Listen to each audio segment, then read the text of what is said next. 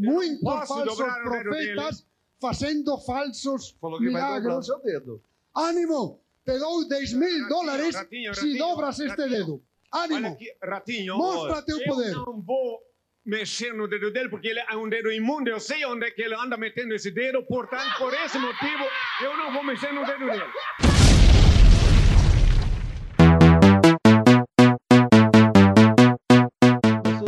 Cara, essa, essa semana eu, eu indiquei o, o podcast para um monte de menor de idade, cara. Puta, Puta merda. Agora Gosto de você, Rodrigo.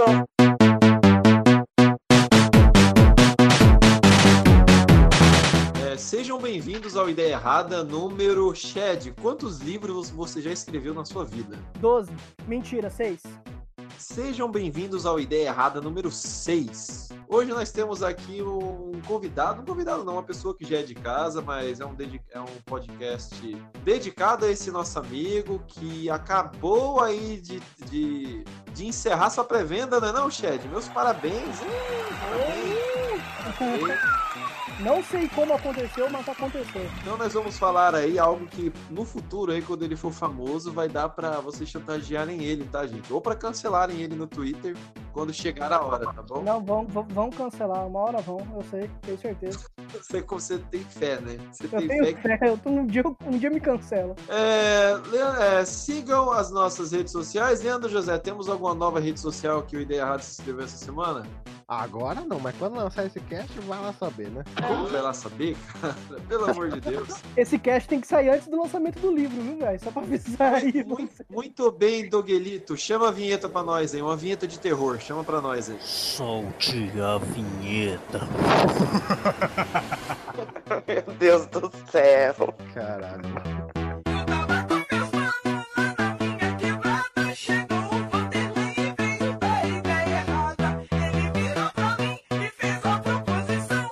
Podcast Ideia Errada e Pura Sensação.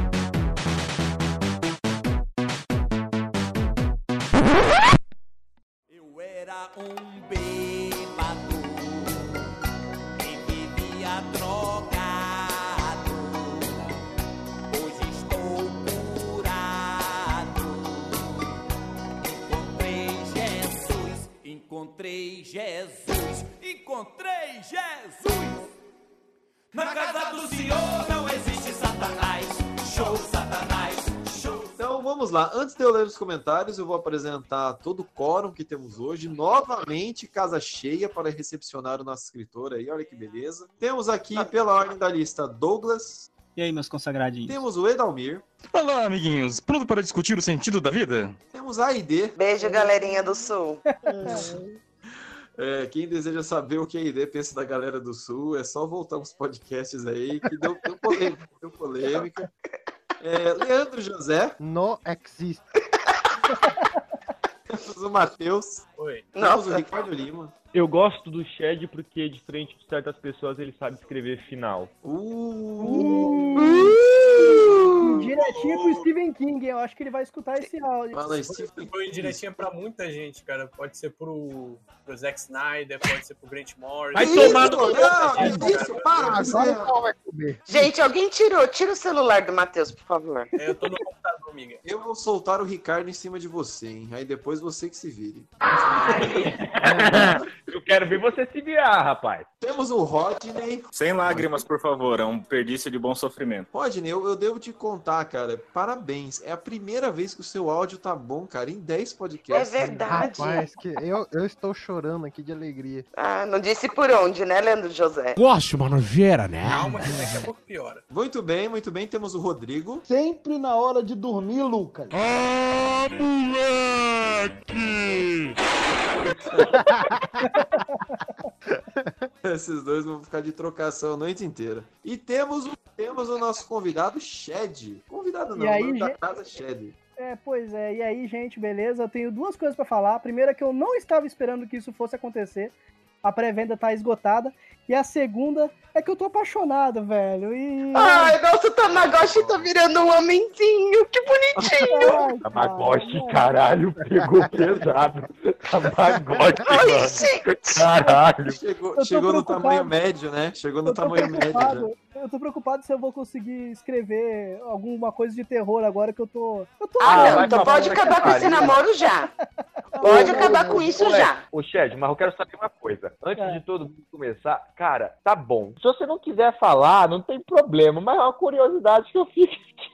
Esgotou a pré-venda, mas a pré-venda era de quantas edições? Hum, Olha que filha. Olha que A da pré-venda, a pré-venda era de três edições, mas assim, brincadeira. Não, tô- não vou te falar quanto que era a pré-venda, não, maluco. Cala a boca, era Eu, Ah, Os caras, os caras já tá, os cara já tá calculando quanto o mano vai ganhar. Deixem de ser mercenários, jovem. Não, eu quero saber quem é a, a digníssima que está na, é, de affair com o nosso pequeno Tamagotchi escritor. É dar uma respiração de pedófilo, é dar uma... Não, depende. Eu escrevo umas coisas meio loucas. Tipo assim, uns ninja, caçador de cutulo, uns robôs gigantes também. Porque vou ser bem sincero, uma coisa sobre fantasia que a gente pode notar atualmente é que os monstros interessantes só aparecem na última temporada. E você fica fazendo hype pra isso. No Game of Thrones era assim, no Naruto foi assim, nos tá Vingadores foi falando? assim. Não sei. Ô, Eu sou Dalmi, defendedor da literatura como um todo. o Dalmi já tá loucaço já. Você fala com ele. A respiração não tá Escalou legal. muito rápido isso, hein? Ó, ó, ó, E ele é, solta todo. É, rapidinho, pessoal. Até nem Eu sorriu. vi aqui, ó, nós temos 67, nós temos no total 77 comentários. Então vamos lá, vou começar primeiro pelo post do chat. Pessoal, vou gravar um podcast especial daqui a pouco. Olha só, especial. E vamos ver os Hum. Vamos ler nos comentários. Me digam o que não pode faltar em um ponto terror. É, deixa eu só subir aqui os comentários. Cara, é a primeira vez que eu tô tendo que abrir os comentários. É, te- o Ricardo Lima comentou, tesão. O Shed comentou, amo. Eu comentei, jogador de futebol babaca. A Carol Cardoso comentou, suspense. O Neto Gabriel, foi óbvio, comentou terror. Ó, Aí o, aí o Edson dan, Shed dan. E a palavra conto. Aí o Neto dan, Gabriel dan. respondeu, exatamente, cara, papo de louco. A Um beijo, Vitória Daniel, Cordeiro um beijo pro Neto aí, viu? a Vitória Cordeiro comentou a frase: Não perca o sono, é tudo fictício. No final, para eu não ter que obrigar minha gata a ficar comigo no quarto. Oh. É, Victória não, Oh. Vitória Cordeiro, perdão, eu li errado o nome, Vitória. É, daí o Neto Gabriel voltou a comentar: Pessoas com personalidades clichês sofrendo coisas clichês. Aí o Shed foi lá e respondeu: Tô achando que tu tá criticando meu trabalho. Vou dar uma de you bow e te chamar pro soco de leve. Cara, o, o, o Shed tá, tá, tá insano na briga. Ele e o Rod, na hora que eles se encontrar, eles vão fazer um clube da luta. Pelados. Ele, ele é meu amigo, ele, ele, ele- ele eu posso bater. Eu não bato, Neto- eu não bato em Neto ouvinte. Gabriel falou: Tô não, man. Eu realmente sempre espero isso em coisas de terror. Acho que fica sem graça sem essas coisas. É tipo Scooby-Doo sem o salsicha dar um berro. Aí o Shed, ah, achei que você queria ver no soco. Aí o Ga- Neto Gabriel respondeu: Passo com S e na próxima a gente sai na porrada. a respeito do Neto Gabriel, que é pessoas com personalidades clichês sofrendo coisas clichês. Só que, tipo, todas as pessoas são clichês e sofrem com coisas clichês. Não tem nenhum problema que não é clichê. Tá, Ah, o um- Douglas é o cara clichê, é isso que você tá querendo dizer? Não, o Neto Gabriel é um cara clichê. Ok. O Douglas não é, não é uma categoria à parte. É, Rebeca Barcelos comentou: a sensação de estar sendo observada depois. Ô, isso é foda, isso é foda, cara. É, Ela gosta de voyeurismo. Não, que Nossa, isso. mano. olha, mano. A Evelyn Martielli comentou barulhos durante o podcast. Sussurro. Aí. Eu vou aí comer teu Leandro José comentou. Se quiser, se você der, tem voz de pedófilo aí. Tem, tem inspiração de pedófilo.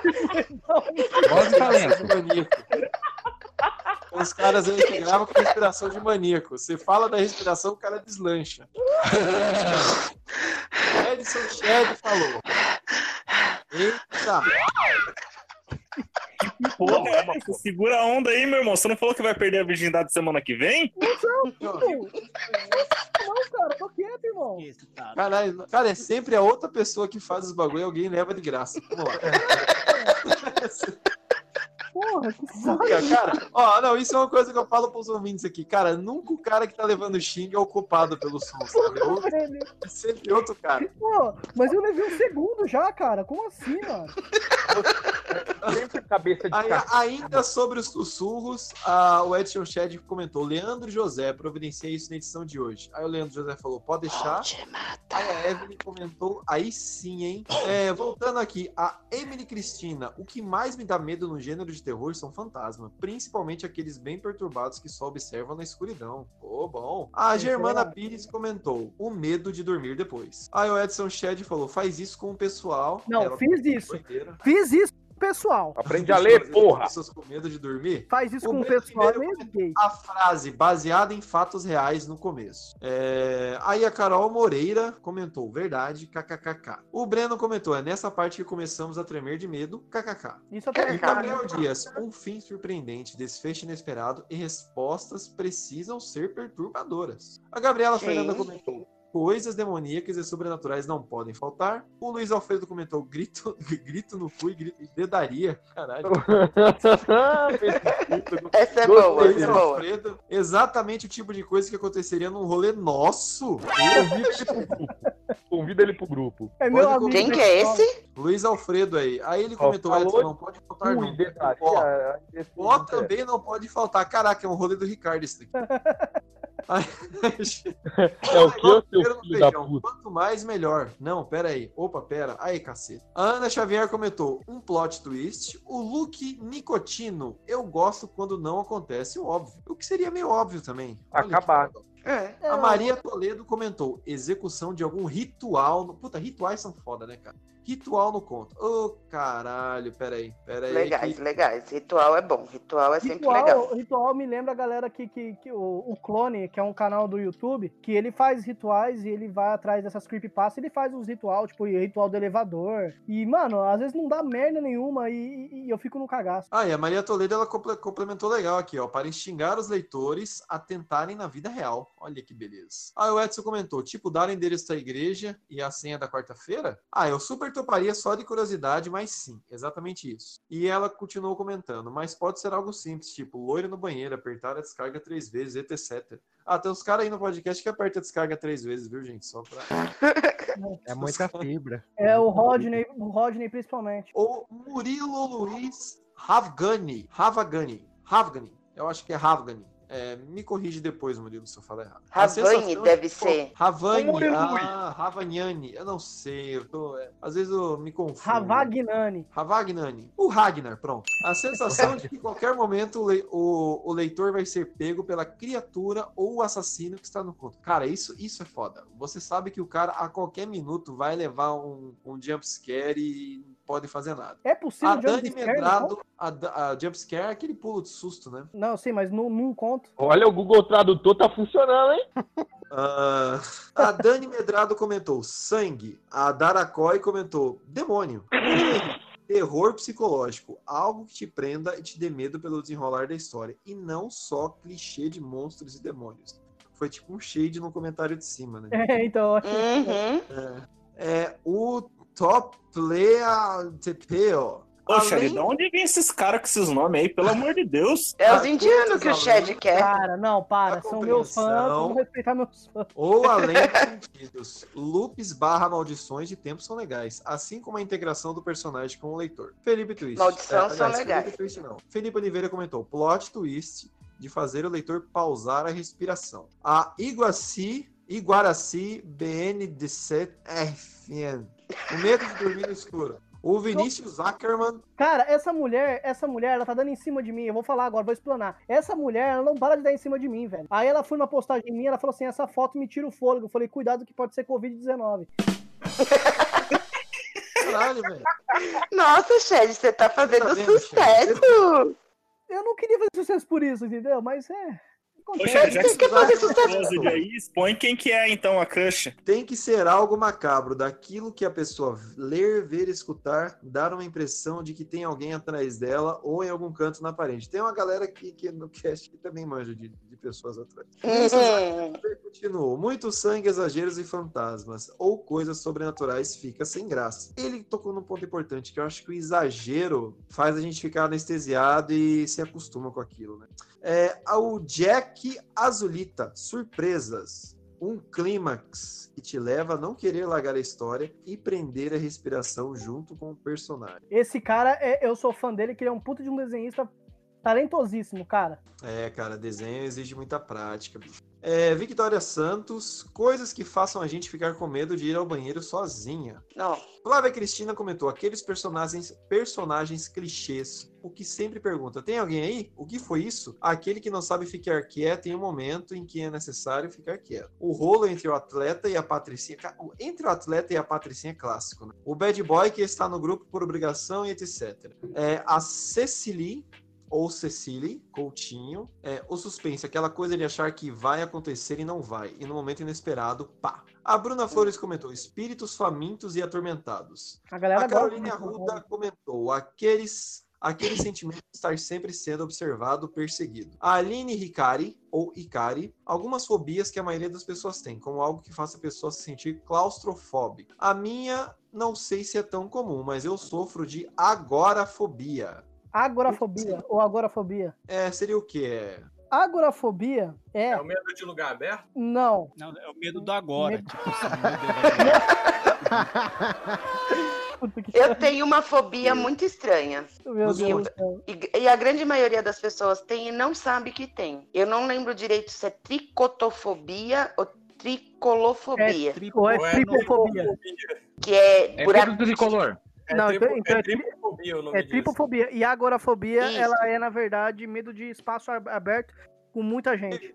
E a Então tripofobia medo- é o quê? Matheus acertou. Então acertei. Acertou. É. Não, a, a- a tripofobia é medo de buraquinhos é, perfeitamente colocados. Juntos. Tipo abelha, ti- ti- tipo é, favo de mel. Indico que vocês procurem no, no, no, no Google as aí é seguintes fobia. imagens: calcanhar de maracujá Não, não faz isso não. Não façam Isso é, É, não, não faz isso aí é e peito de lótus. Esse é Faz isso sim, galera. Daniele Bass, é, Bass, a personagem ter um surto de coragem e ir enfrentar os demônios. Eu e qualquer pessoa estaria correndo. É, o Guilherme Gomes comentou: Pra mim, o que não pode faltar e dificilmente vejo é aquele terror mais próximo da realidade, tá ligado? Que tem as situações que quem lê ou ouve tem aquela sensação de que poderia ser com ela o que estivesse acontecendo, aquele terror real. É, seria um terror mais próximo da realidade. Boletos, boletos é um terror. Maria Ah, Eduarda Gonçalves, o que mais me causa medo é zumbi. Nunca brincava de pique de pique-pega, ficava apavorada porque era o zumbi que queria me pegar. Nem durmo à noite pensando que minha família vai virar zumbi quando assisto algum filme sobre. Caraca, ela tem uma fobia aí, cara. Bosta. Manda ela assistir Walking Dead que passa. Uma aposta, ela não assusta. Eu, eu amava brincar de pega ajuda porque eu imaginava no mundo cheio de zumbis. Aí a Maria Eduarda comentou, credo. É, o Andy, is, a Andy Spranger, Spranger, é, detalhes, ela escreveu em caixa alta assim, detalhes, é, e o Shed Detalhes. deu um amei. É, o Levi Holmes, El, onde ouço depois, coloca pânico na voz em certas situações. Aí o Ricardo Lima já postou o link da ideia errada. Não sou bobo? Ah, o Rodney Souza comentou: Bolsonaro sofrendo uma Opa. morte lenta e dolorosa que só Opa. depois de ser Peraí. torturado. Espera aí que você passou um comentário. Não passei, É. não? Você pulou um comentário de alguém que bloqueou, eu acho, hein? Ah, não. pode. O Marcos Correia, misantropo, vulgo nuca, que me enche o saco no, no Facebook, eu não sei Ah, quem que é. também. Ele fala uma mãe abusiva. Cara, eu tenho vontade de meter a porrada nele. Cara, Marcos, se tiver ouvindo isso aqui, eu quero te bater, cara. Como é que é? Quem falou? A- a- aparentemente, misantropo. Mas amor, cara. Toma aí, velho. Mais amor, sexo anal, tudo igual. Gente, quem é que tá rindo desse jeito? No perfil, no fake 1, no fake 2.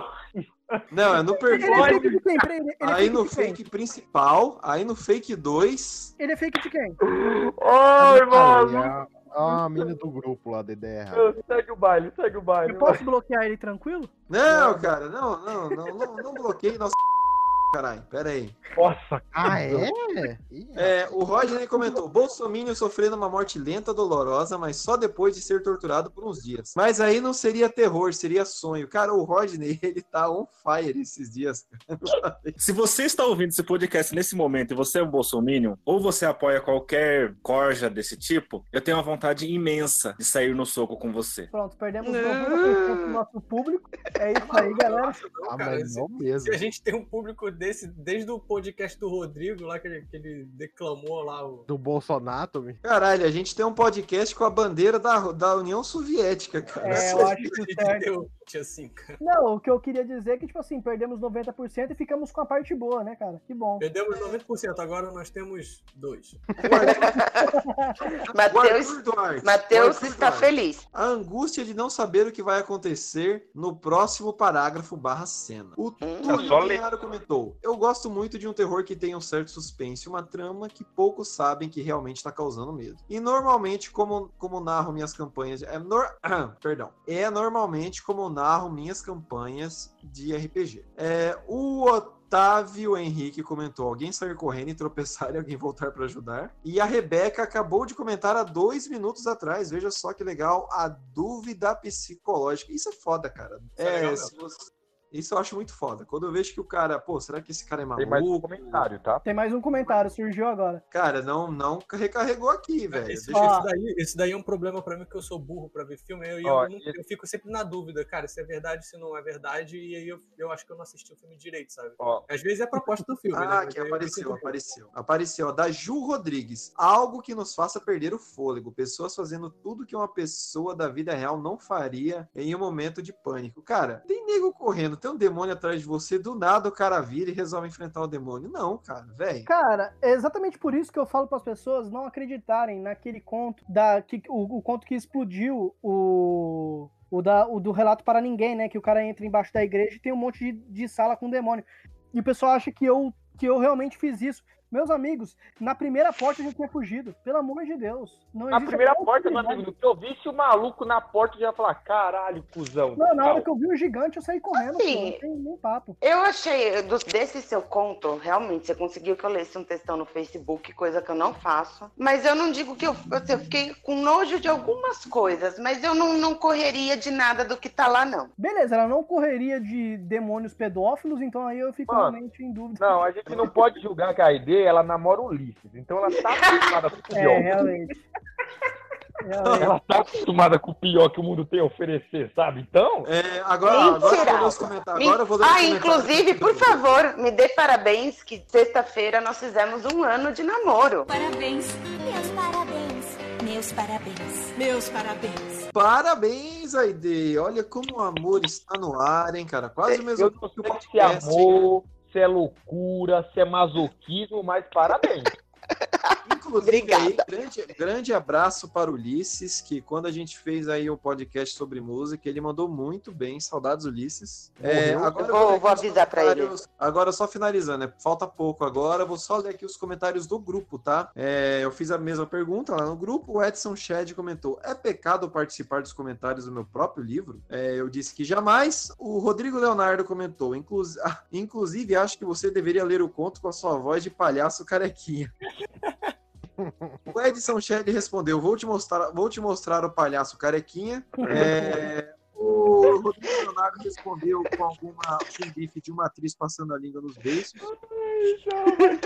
Desgraçada, mano. Rodney Souza comentou: já sabemos que o nariz com a bolinha vermelha jamais teria a graça e tamanho que esse palhaço carequinha tem.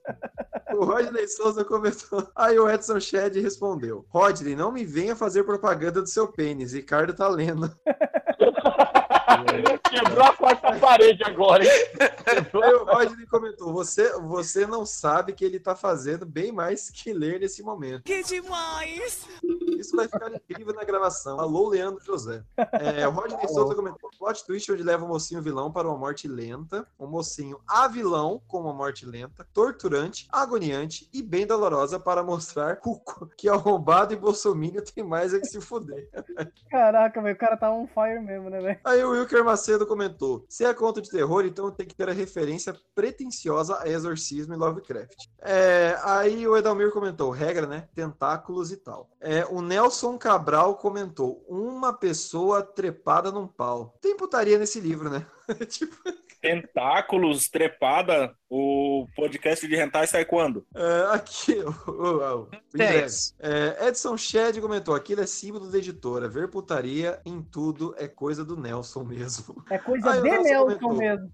Levo isso como elogio, pois vivemos em tempos de ver comunistas em todo canto e mamadeira de pirão. O Nelson é um cara ativo, bem ativo politicamente. O Edalmir Neto comentou: Eu queria e vou escrever um livro sobre umas loucuras. Edalmir, eu, eu te pago pelo manuscrito à mão, assim que você fizer. Vou enviar pra você pelo zap. Ainda Pode hoje. enviar, eu pago, eu pago na hora, só falar. É, Aí o aí, legal é que escreve, legal. sabe? Tipo, ele vai escrever uma crônica de um dia dele só. Mano, choque, tenho certeza. Bom, an- antes de, eu- antes de eu, antes de eu começar uma, uma, a primeira rodada aqui, Shed, nos fale um pouco sobre o seu querido livro, por favor. Gente, é, o Primitivo é o meu primeiro livro que eu vou lançar com uma editora. Eu disse no começo do programa que eu tinha seis livros escritos, mas o Primitivo vai ser o primeiro que, você- que eu vou lançar com uma editora, é, a editora Quimera, né? E ele trata, os contos é, nele tratam absolutamente de medo. Única e exclusivamente de medo. Não é, um- não é um livro de terror, apesar de existirem contos ali que tratam do terror, mas o meu foco é tratar do medo. O medo de ser perseguido é, por, por,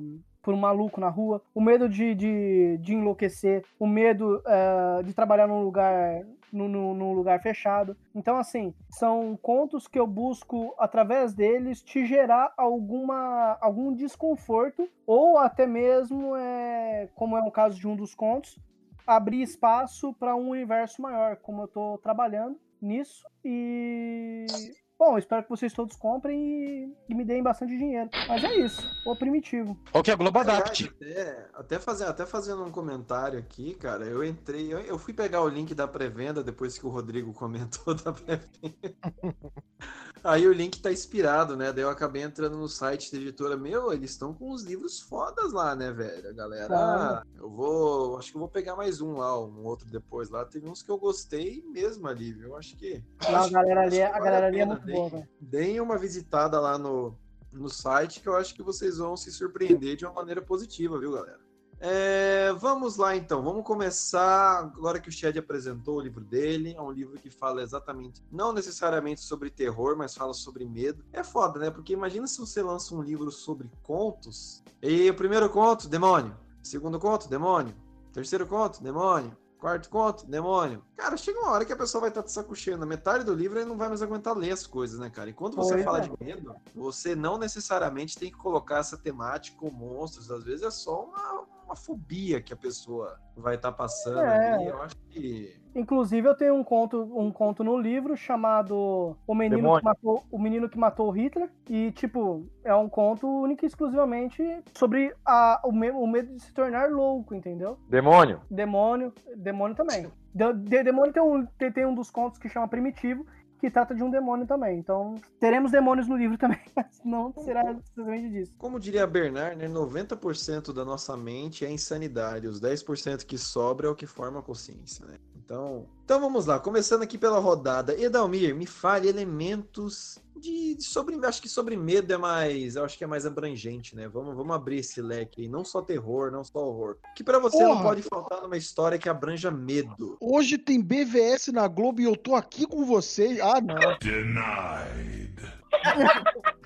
isso que eu falei Eu tô o assistindo, KGB matou um negão agora. Acabei de descobrir agora isso. De nada, Rodrigo. Mas assim, medo é uma questão simples. A, a questão do desenvolvimento. Por exemplo, você pode colocar plot twist, pode colocar personagens, pode colocar em sensações. Porque o que interessa no medo é a experiência que o personagem tá passando. Tipo, ah, ele pode ter entrado numa casa mal assombrada ou pode ter entrado no próprio apartamento. Trabalhar com a sutileza. Eu acho que o terror japonês trabalha muito com isso, tanto que o pessoal copiou, né? Em várias adaptações.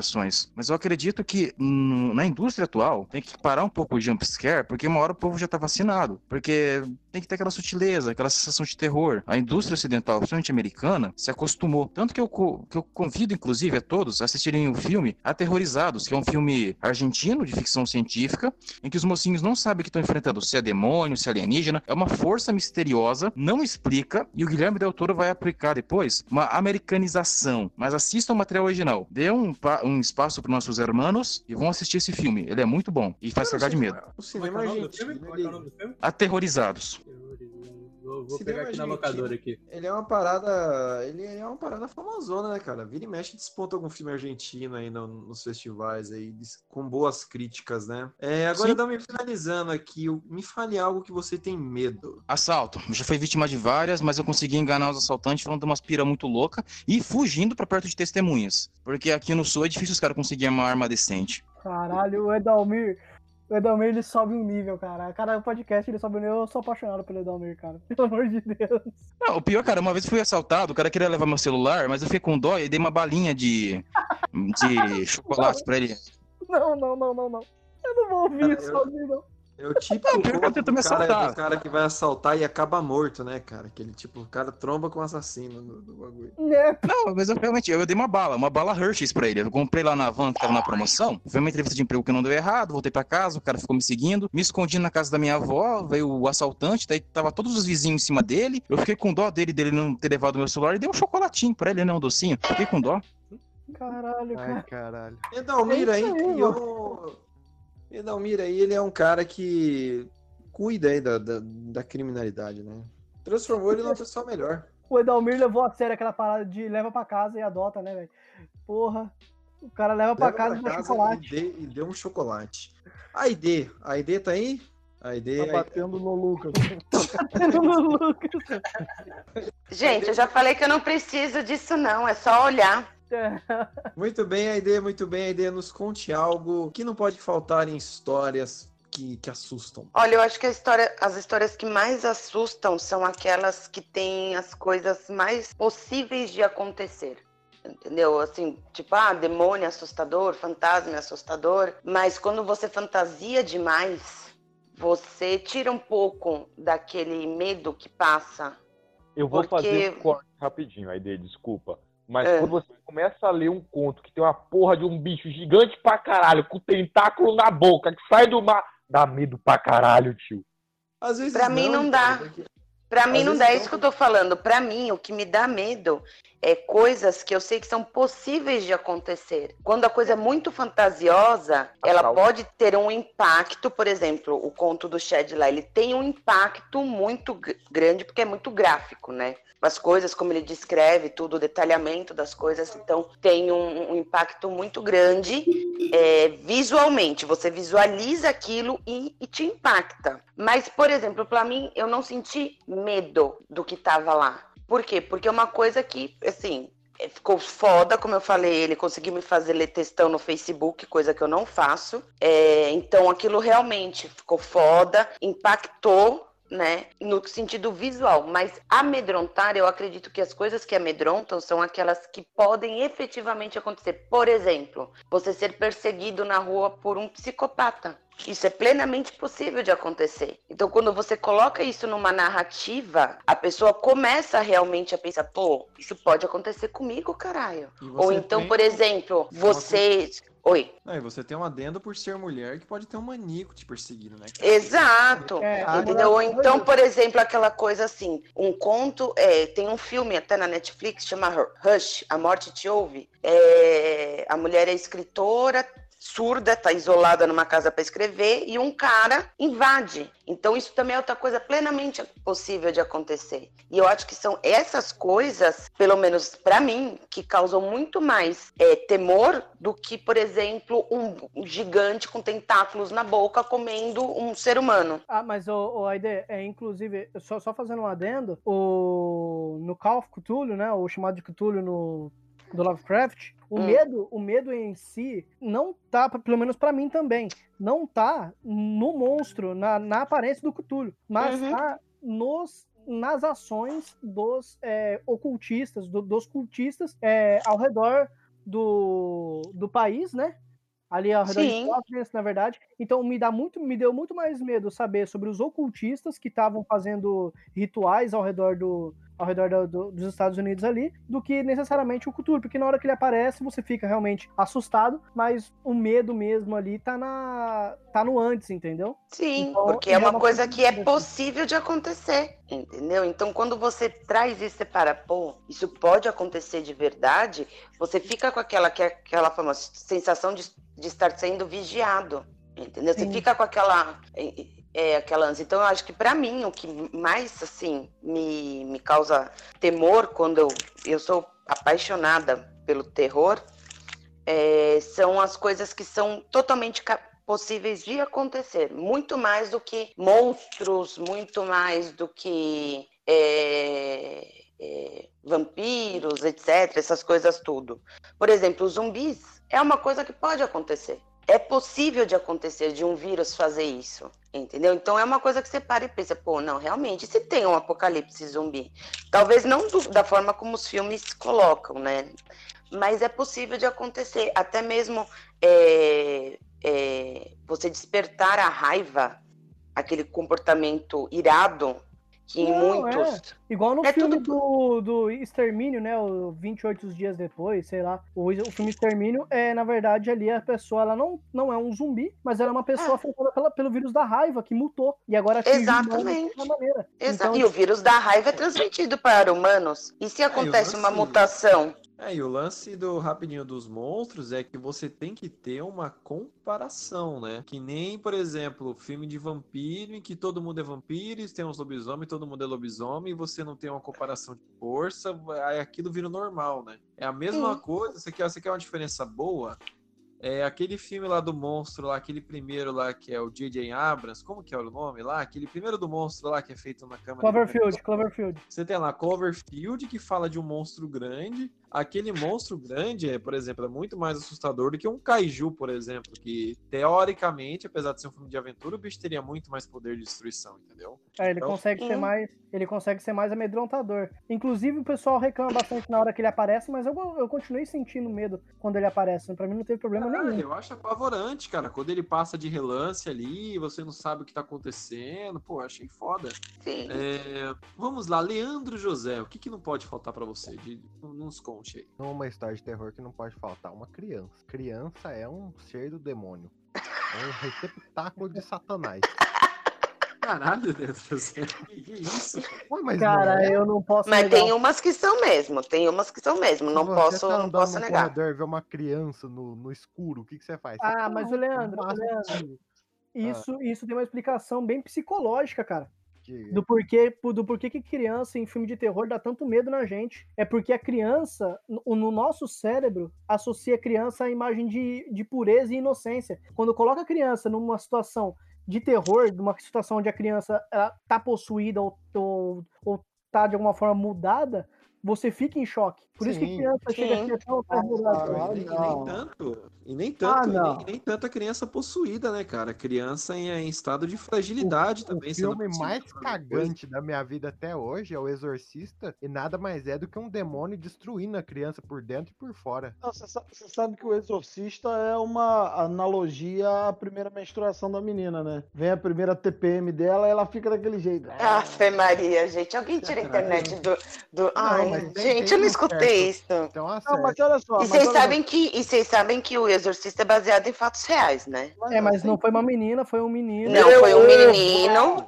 É, é um menino, a história de um menino, entendeu? Mas é baseado em fatos reais, o Exorcista. Eles Eu preservaram eu a. queria falar que vocês são os filha da puta que eu não sabia o tema, que agora eu tô gravando sozinho aqui, eu tô com o meu cu na mão. Deixa eu falar, tem um olha filme. só, olha só. Foi, foi baseado numa menina sim, cara. Não, não foi. Não, não. A história é um Gente, menino.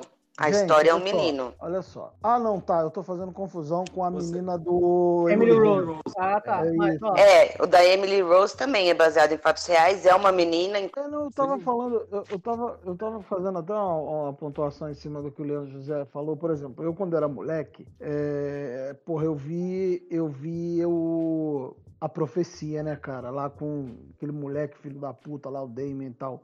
E assim, é um bagulho que, que durante um tempo, porra, dá aquela gelada na alma, né? Principalmente quando quando você sabe que, que aconteceram algumas mortes, algumas paradas durante a- as filmagens. Sim. Putz, e no final do filme, é, o, a porra do moleque olhando pra trás e rindo, tá ligado? Cara, fica isso meio assim. é cagante. É, mas assim, Leandro, até uma certa idade tudo bem. Hoje, porra, se eu vejo um moleque daquele olhando com cara de mal e rindo pra mim, meu irmão, ele ia tomar uma moca.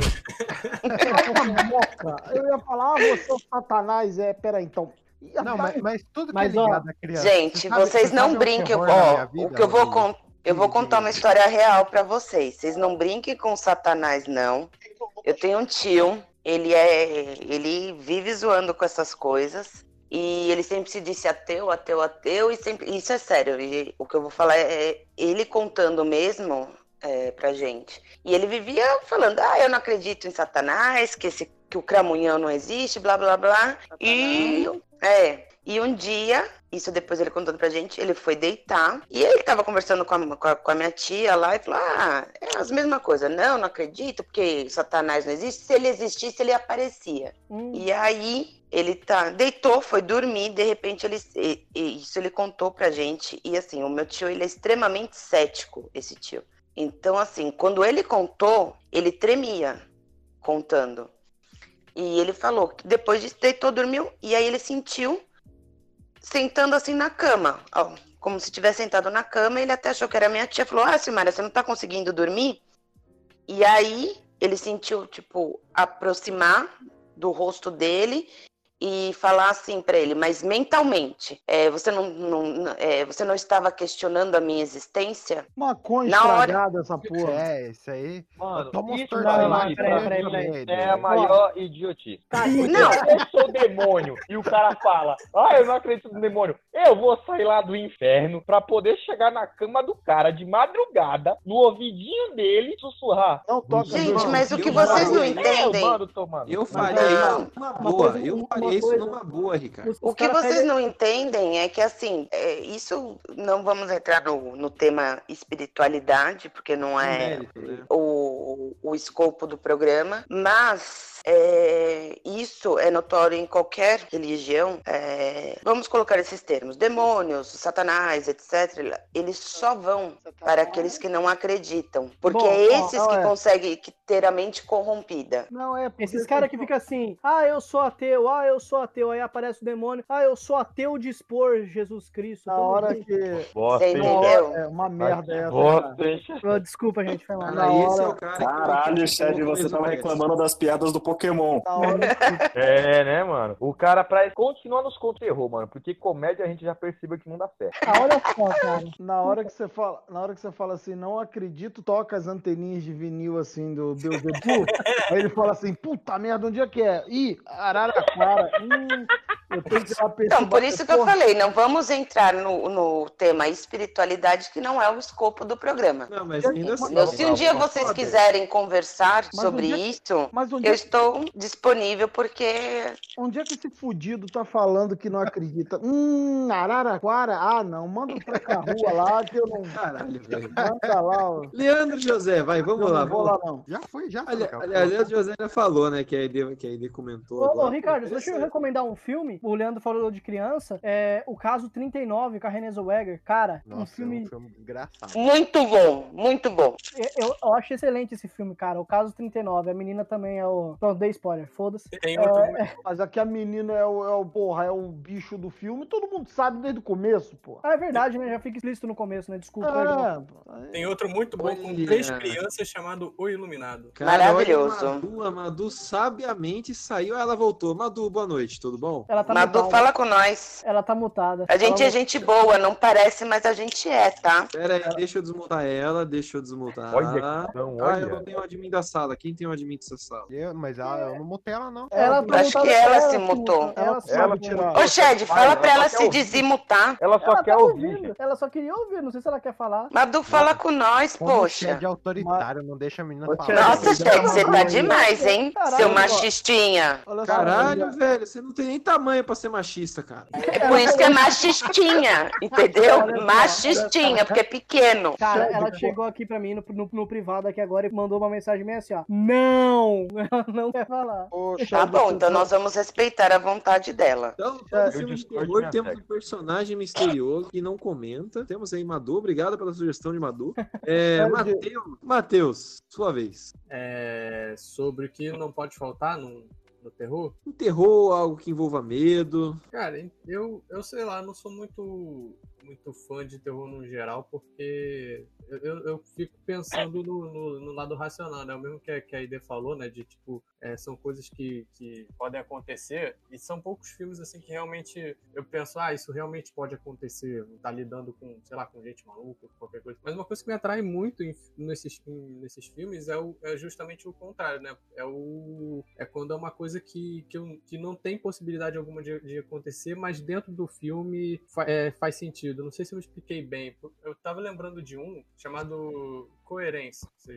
Já ouviram falar? Não recordo. É um Não. filme que foi bem low budget, assim, tava até vendo aqui, ele foi, custou 50 mil dólares. Filme muito low budget. De, ele, ele é meio de ficção científica, assim, mas ele, ele tem um terror que fala sobre uma galera que tá numa casa durante a passagem de um, de um meteoro, de um cometa, sei lá qual é o termo, que é um cometa, que muda, que muda o espaço-tempo contínuo. Então, tipo, a pessoa quando ela sai da casa, vai pra rua, tá tudo escuro e tal, e volta, ela volta num outro universo, volta pra uma outra casa com outras pessoas, só que essas outras pessoas são iguais aos, aos amigos dela. Porra, vi esse eu- filme aí, hein? Loucaço, hein? Porra, esse filme é muito doido, cara. E assim, eu, eu não vou falar No o final, no final a garota mata ela. Olha né? que filha da puta. Ah, Que filho da puta, ô Rodrigo, mano. Aí acorda na banheira.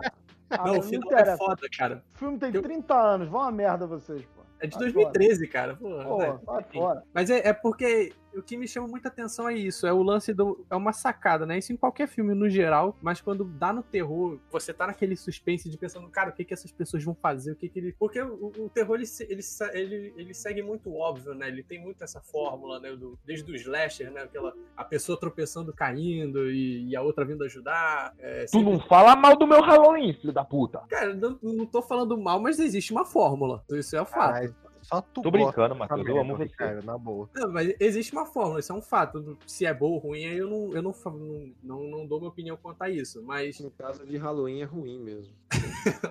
Mano, esses malucos tão. Mano, eu, eu vou acabar com a vida de vocês. Mas quando o terror sai desse, desse, dessa caixinha, cara, eu acho isso muito foda. E poucas vezes eu realmente vi um filme de terror que saísse dessa, da fórmula e, e me deixasse tenso. Assim, como, a última referência que eu lembro é esse, Coerência. Assim, inclusive, recomendo assim, Ah. pra todo mundo. Você falou disso daí, eu lembrei daquele, daquela série de animações da Netflix lá, que é Sexy Love and Robots. Muito boa, muito boa, Tem um maravilhosa. conto, cara, tem um conto da nave que é muito foda, cara. E eu vou contar o final aqui, porque se você não assistiu, pô, você tá marcando aí. É não sei que ela de Andrômeda, não é? É a- o destino de Andrômeda. É, o cara pega, viaja, ele acaba numa estação espacial e, tipo, chega no final, cara, o cara tá sendo consumido ali pelo aquele bicho psíquico. Você falou que ia contar o final, mas você contou. É, então, eu vou contar o final porque a pessoa já devia ter visto. É isso aí, tem 30 anos o negócio já. 30 anos, animação do ano passado. É, Rodney. Não vou falar uma coisa que, que não pode faltar, mas eu vou falar uma coisa que eu queria ver. Eu queria ver pessoas inteligentes na porra do filme de terror. Puta que pariu, só tem nego burro. Falou pouco, mas falou bonito, Rod, né?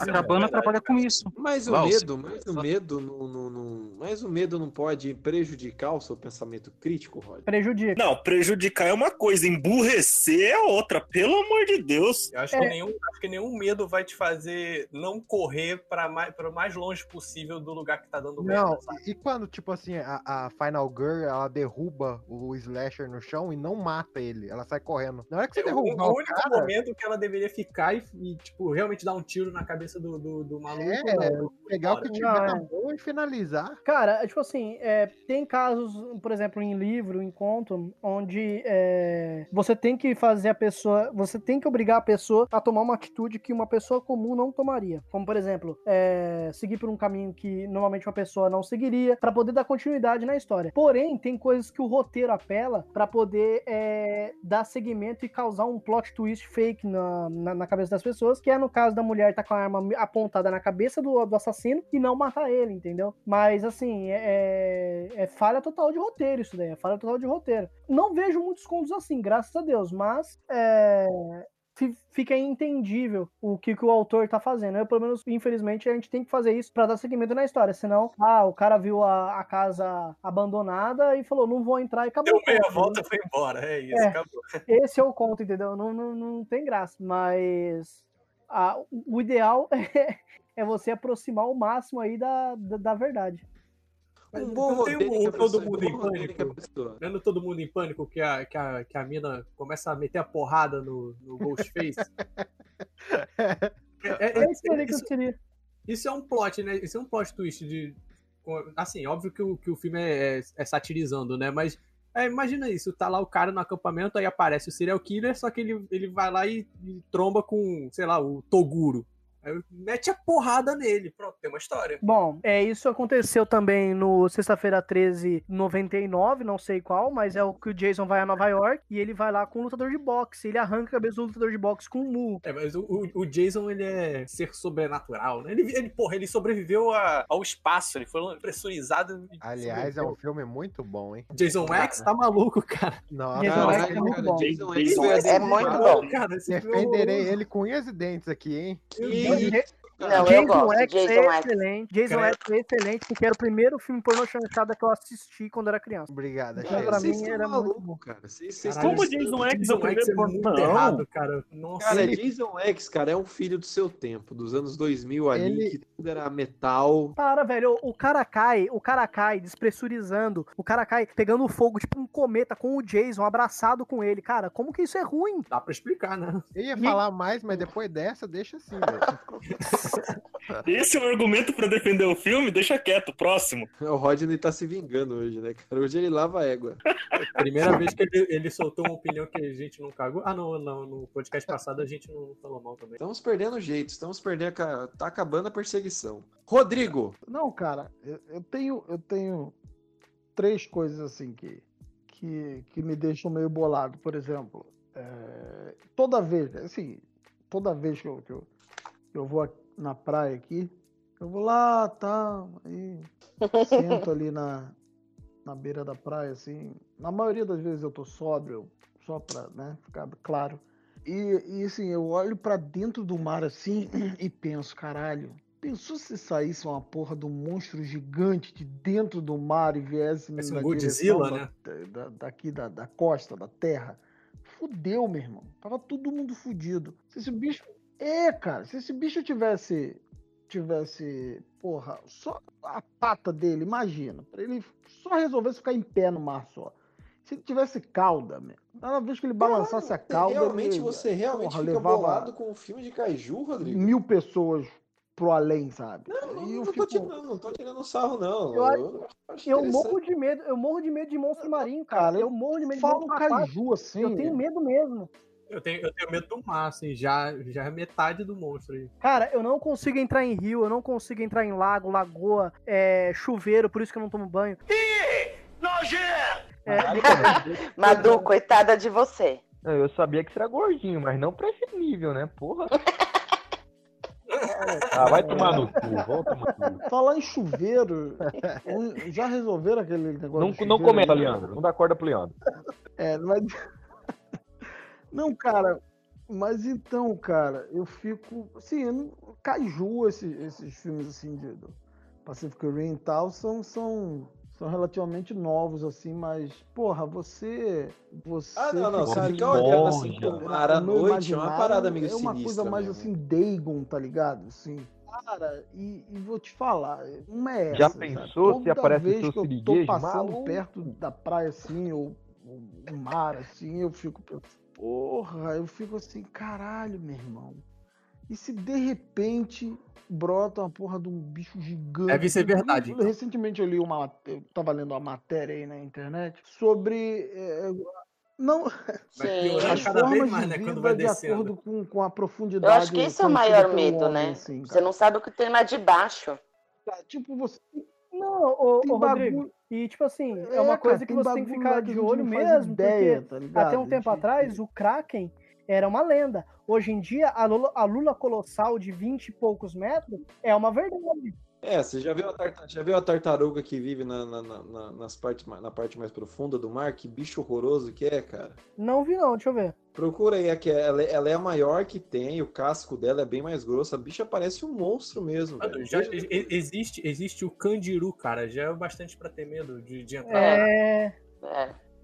Dá pra ter Cuidado, cuidado, meninos que ficam fazendo xixi no, é, na- no é. rio, hein? Pois é, Meninas, cara. meninas também, os que não estão. Sim, mas mulher normalmente não faz essas porquices, É, né? Vocês né? que Ah, fazem. Pra você ver, pra você ver. Mano, vocês não conseguem acertar o buraco da privada direito. Eu, quando era, quando era moleque, né, eu já vi aquela para- parada toda de, de- do Jason, do Fred Krueger, do Hellraiser e tal. Só que você, assim, é tudo, é tudo americano, sabe? A minha É parada, meu limite era gringa, assim, não vem ah, pra cá. é- é- isso acontece tudo nos Estados Unidos.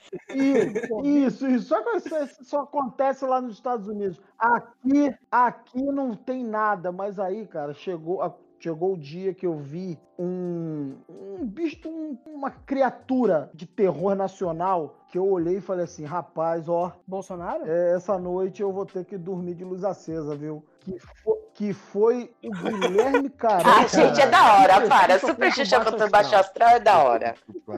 É, não, é. Ficou Não, muito boa. sério, vocês já viram a caracterização Ficou. do Guilherme Caran? Pô, cara, então você tem tem como. Aquela, aque- aquela de preta medo quando você vê saindo. aquele cara. Eu falei, não, realmente. Eu fiquei, cara, esse filme ele me revoltou quando eu era moleque, falei, é, cara, realmente- porque ele come o cachorrinho fantoche da Xuxa lá. Eu fiquei putaço quando Cara, eu o vi. Guilherme Caran, é esse, gente? o Guilherme. Caran, ele não precisa, ele não precisa de nenhuma É maquiagem mal. pra ser assustador, cara. Ele já é assustador, ele tem mó cara de pedófilo, velho. É impossível. Ele não morreu? Ah, tá, então por, Que isso, por isso cara, que tá O assustador. cara já né? morreu. Ah, Pô, viu? Enterra esse assunto aí. Enterra esse assunto aí. Mano, olha isso, parece que ele tá usando um Chad, saco de lixo. segurada. Eu queria, E- eu queria pedir desculpas. Pô, cara, é, é- cara, Caralho, que negócio É horroroso. fantástico isso. E não, e para e, e, e pra concluir, para responder a pergunta, coisa que não pode faltar, cara, em filme de terror é aquela velha que é cega de um olho sem dente, que você está marcado e fica te apontando assim. Alguém falando Cara, que você tá não marcado pode é uma faltar. parada que você fica bolado, né, cara? Isso é Você tá jurado, pronto.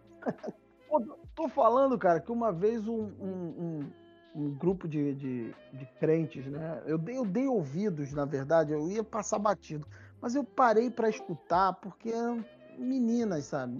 Bonitinhas e tal. Eu falei, ah, tá me chamando, eu vou lá escutar, né? Vai que ajoelhou, tem que rezar, alguma coisa assim. Aí eu fui, dei uma chance. Aí a menina chegou, pra, botou a mão no meu ombro assim, olhou pra mim, a cara mais séria do mundo, e falou assim: Olha, eu tenho que te dizer uma coisa muito importante. Eu vi a Puta sombra da morte sobre você. Eu, aí eu olhei pra cara dela e falei assim: Tomara. Tomara, virei as costas e fui embora. Ah, Cara, é, jogo. mas isso é. Era a só galera isso tem mesmo, um obrigado. discurso impactante. Né? Ah, tô vendo aqui a foto do Guilherme Caran que o Matheus postou no chat aqui de. Pa- Parece um saco de lixo, cara. Cara, O Guilherme terrível Caran, ele- nessa foto ele tá parecendo olhos famintos, velho. É, É, cara. a babinha, você, a babinha preta saindo da que- boca. Isso parece muito coisa que, sei lá, a- a Lady Gaga usaria assim no, no Oscar, sabe? Pô, Nem cara, pega ficou legal, ficou legal, mas ele enterrou o assunto. Bom, vamos lá. Meu Deus do céu.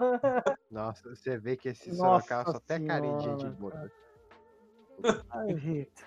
Ô, atenção, ó, bora, bora ler o conto agora, povo. Ricardo, Ricardo, você será a voz que lerá o conto? Aliás, rapidinho, só fazendo um adendo, gente. Esse daqui é um conto que vai estar no livro Primitivo. É, o Shed negociou com a editora para ele poder ler um no ar aí. Então, ouçam com carinho que foi escolhido ali a dedo, hein? Exclusivo.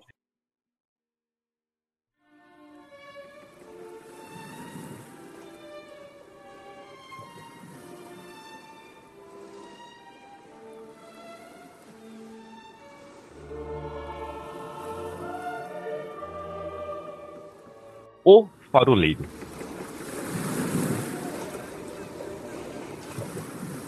Fui chamado para trabalhar em um farol. Tolamente aceitei. Não estava passando por bons momentos e, como empregos não costumavam cair do céu, abracei a ideia de ser um faroleiro, logo quando ela surgiu. O salário era horrível, mas poderia cobrir minhas despesas.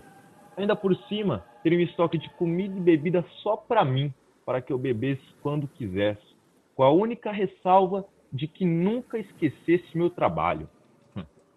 Garantiu o empregador que jamais seria tão falso profissional. Em uma manhã fria de outubro, cheguei à cidade costeira de San Martino.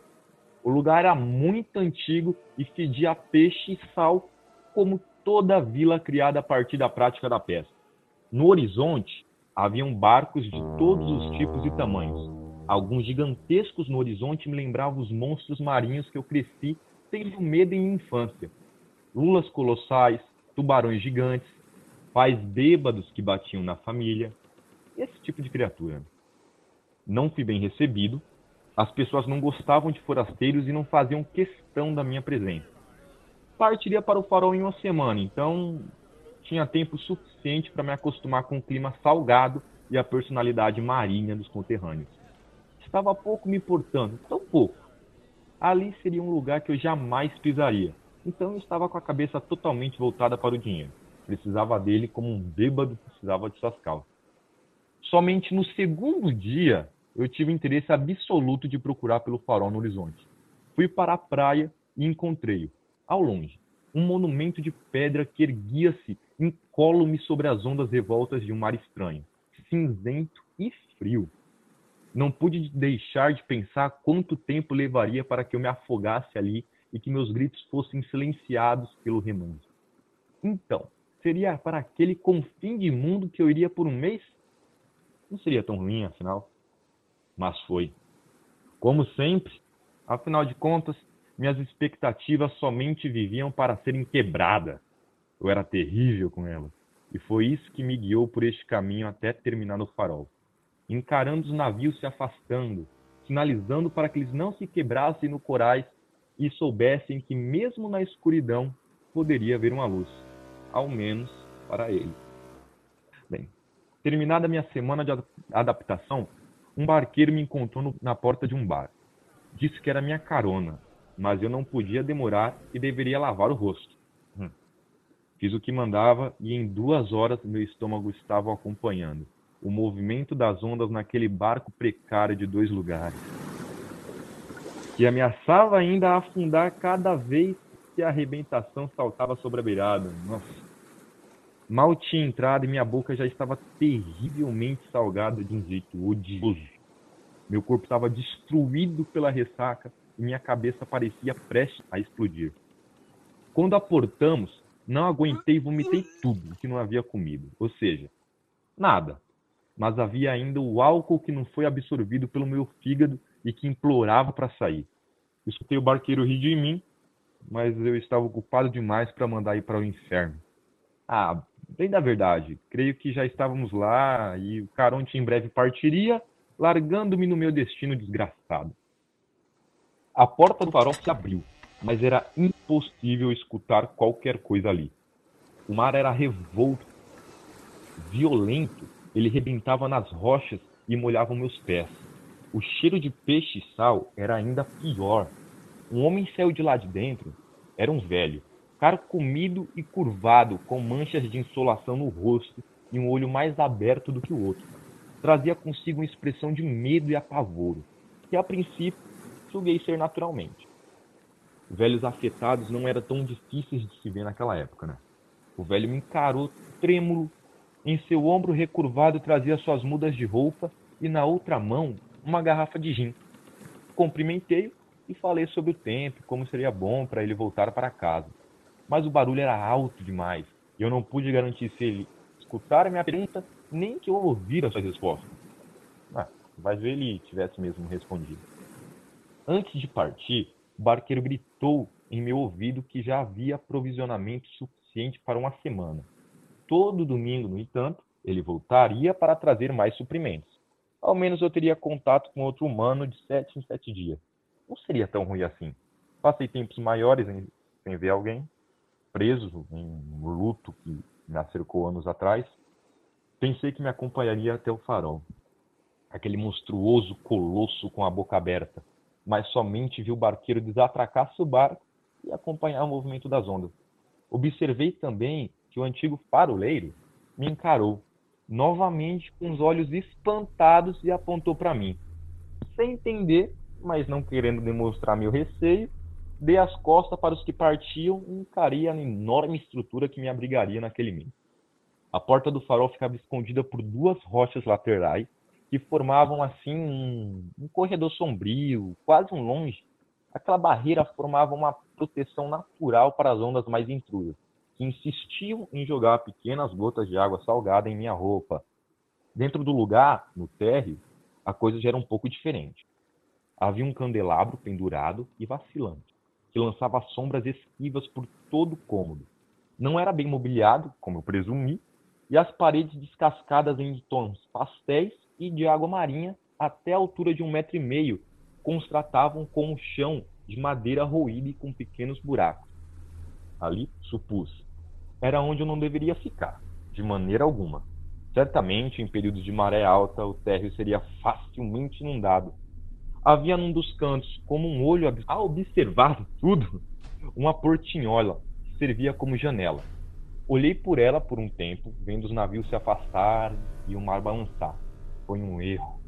Tornei a vomitar, tendo tempo apenas para correr para o lado de fora. Terminado de limpar meu estômago, achei que era melhor subir para o segundo andar. As madeiras, sem exceção, talavam a cada passada. Rangiam como se estivesse conversando. Um vento incômodo me atingia, sem eu saber de onde estava vindo. Ali era onde seriam guardados suprimentos. Caixas e mais caixas. Alimentos não perecíveis e barris de aguardente. E cerveja também. Aquilo foi o que mais me interessou, sem sombra de dúvida. Pela quantidade, conseguiria manter uma boa frequência de bebidas durante a semana, esperando o próximo carregamento. Mas aquilo poderia esperar. Eu precisava, antes de tudo, me estabelecer. Né? Subi ao terceiro andar e ali ficava a minha casa. Era um lugar aconchegante com divisórias que imitavam realmente uma residência comum, com exceção dos móveis gastos e do cheiro forte de peixes e mar. Algo me dizia que aquele odor me perseguiria aonde quer que eu fosse. Coloquei minhas malas sobre a cama, que levantou uma leve camada de pó e irritou meu nariz. A luz ali, ali era ainda pior, com áreas ocultas pelas sombras que as lamparinas não conseguiam iluminar. O banheiro era simples, mas tinha uma banheira de porcelana que poderia, talvez, me agradar, quem sabe?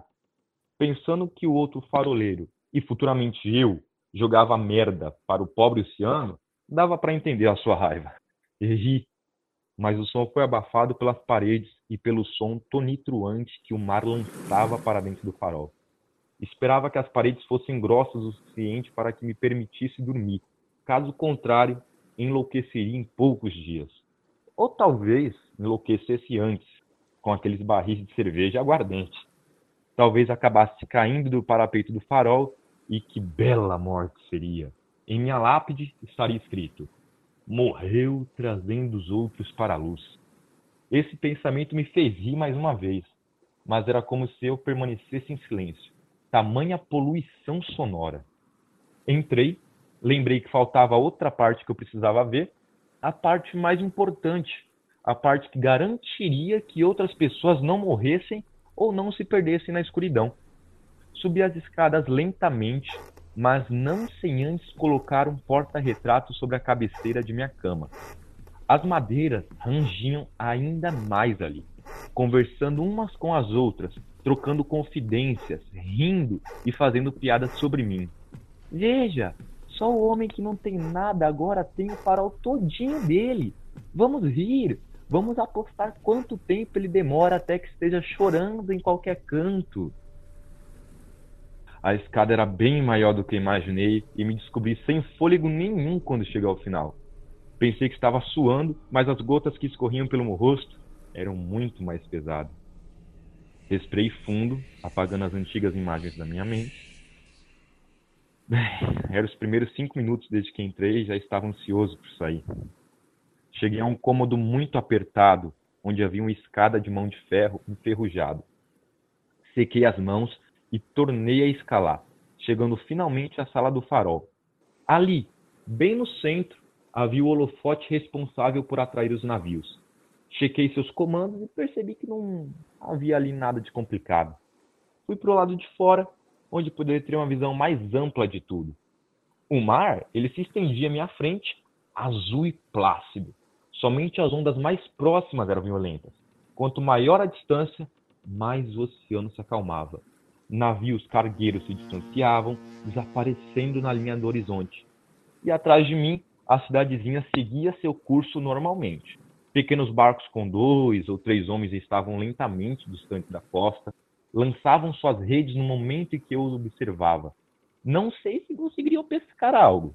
Aquele lugar parecia uma bela merda. San Martino. Sempre fui um homem de cidade grande. Vivi uma vida em uma até que ela decidiu me expulsar, acabando com qualquer chance que eu tinha de conseguir um emprego fixo. Talvez a imagem que eu passei contribuía para isso, e certos acontecimentos não facilitaram o jogo popular. Estar em um lugar isolado, portanto, servia para mim como um contraponto. Era odioso e nada relaxante. Cuspi lá de cima e desci as escadas sem me preocupar se o vento levaria o cuspe para longe ou se ele cairia sobre as pedras. Abri o barril pela primeira vez, mas não pela última. O primeiro copo de aguardente desceu quente, mas acalentou meu estômago. Nenhum navio precisava ser salvo das terríveis garras da costa. Era um emprego fácil, mas solitário. Ao menos duas vezes por dia eu ia para o lado de fora e observava a cidadezinha viver. Vivia aquela maneira arrastada, irritantemente calma, mas estava viva. No quinto dia, desisti de olhar. Aquilo estava me fazendo mal. Passei o dia todo trancado dentro do farol, sentado no sofá puído, com um porta-retratos em mão e um copo de aguardente no outro. A bebida, nessa ocasião, descia doce e salgada, misturada às lágrimas que escorriam dos meus olhos, sem serem convidadas. Eu escutava um chiado, como água corrente, em minha cabeça. Talvez fossem as memórias sendo lavadas pelo álcool, limpando meu organismo do sofrimento, da dor. Chorei por um bom tempo, né? Até parece que o chiado não vinha da minha cabeça, vinha da cozinha. Franzi o senho. Estava bêbado, é óbvio, é claro. Mas não me lembrava de ter aberto a torneira uma. Era o que faltava. Encanamento com problema, como se nada mais pudesse contribuir para a minha estadia ser horrível, além da solidão e do estoque limitado de bebidas alcoólicas, sem contar com a dor, com as lembranças. A torneira estava aberta. Não do tipo que denunciasse um problema de encanamento, mas com a válvula completamente virada. Eu encarei-a e, tentando me lembrar se minha ébria loucura não permitia lembrar desse momento, talvez uma pequena amnésia, um instante desligado do próprio mundo. Desliguei-a, não sem antes olhar para os lados, procurando o culpado que só podia ser eu, né? Sempre você. Sempre. Voltei a cair no sofá, mas já não tinha interesse nenhum em chorar. Na realidade, subia em meu peito um sentimento frio, como a adrenalina que percorre o nosso corpo assim que tomamos um soco no estômago. A sensação de urgência, de alerta, de medo, de estar flutuando, estar vazio, flutuando de braços abertos, de pernas soltas, voando como aviões no combate, desli- deslizando como uma criança no escorregador, morrendo e vivendo. Estrelas explodindo, o mundo inteiro nos cercando e não dando a mínima para nós. Morrendo e vivendo. O gole de água para um andarilho perdido no deserto, eu perdido. O chiado, um chiado alcoso, água escorrendo, molhando, derramando. Acordei. Estava caído no sofá e meu copo já estava distante de mim. Demorei para me conectar ao mundo novamente, sentindo como se minha alma estivesse longe demais e ainda relutava em voltar para mim, como tudo em minha vida. Pouco a pouco eu fui recobrando minha ébria consciência e pouco a pouco fui dando conta de um detalhe que deixou o meu coração paralisado. O chiado retornou. O chão da cozinha estava inundado. Desacreditado que aquilo podia estar de fato acontecendo, corri para desligar a torneira cuja válvula estava novamente completamente virada. A pia estava completamente cheia e a água escorria por toda parte. Gritei furioso. Aquilo era algum tipo de brincadeira de Deus? Qual que era a porra da graça? Decidi que não ia mais beber naquele dia. Então fui para o topo do farol. A noite já era completa e uma névoa friorenta envolvia toda a costa como um vestido de noiva. Um vestido de noiva. Estando no ponto mais alto, ventava como nunca, trazendo o cheiro de peixes e sal. O ruído do mar aumentou desde que cheguei com a lua se aproximando dia após dia. A maré cheia agora ameaçava o farol com ondas cada vez maiores, que inundavam parte daquela ilhota afastada da sociedade. Não lembro como, mas adormeci ali, encostado no vidro que separava o exterior do holofote do farol, e acordei com o sol fustigando meus olhos e queimando a minha pele. Ainda que agora fizesse calor, o vento ainda era veloz demais. Levantei-me, mas um monstro acordou em meu estômago. Arrastei-me para a beirada e vomitei tudo que eu havia bebido no dia passado. Fiquei ali, jogado, pensando quão bom seria se eu apenas desistisse e saltasse dali em direção às rochas. Ninguém me encontraria. Meu corpo seria roubado pelo mar e desapareceria para sempre nas ondas que se afastavam. E se nenhum animal quisesse se alimentar do meu corpo decrépito, provavelmente pararia entre a costa de um país que eu jamais conheceria. O mundo não é mesmo um lugar engraçado? Em minha morte, viajaria para longe de tudo que estava me perseguindo. Engraçado. É verdade. Bem, o histórico de suicídio em minha família, no entanto, me fez recuar. Tinha medo da vida e do que ela poderia me aprontar, mas temia ainda mais a morte e a certeza de que nenhuma outra mudança eu poderia realizar. Quando criança, escutei muitas histórias sobre meu tio John. Falavam dele como se fosse o próprio demônio e ainda faziam um sinal da cruz sempre que mencionavam o nome dele. Tio Dom cometeu aquilo que era o maior pecado que alguém poderia fazer perante Deus. Era assim que tratavam do suicídio. E só fui descobrir quando já tinha idade o suficiente para escutar as conversas dos adultos. Não sei bem o motivo, nunca falam sobre, mas eu meio que entendi agora.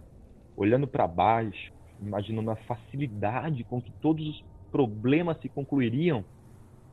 Mas não, não tomei essa atitude.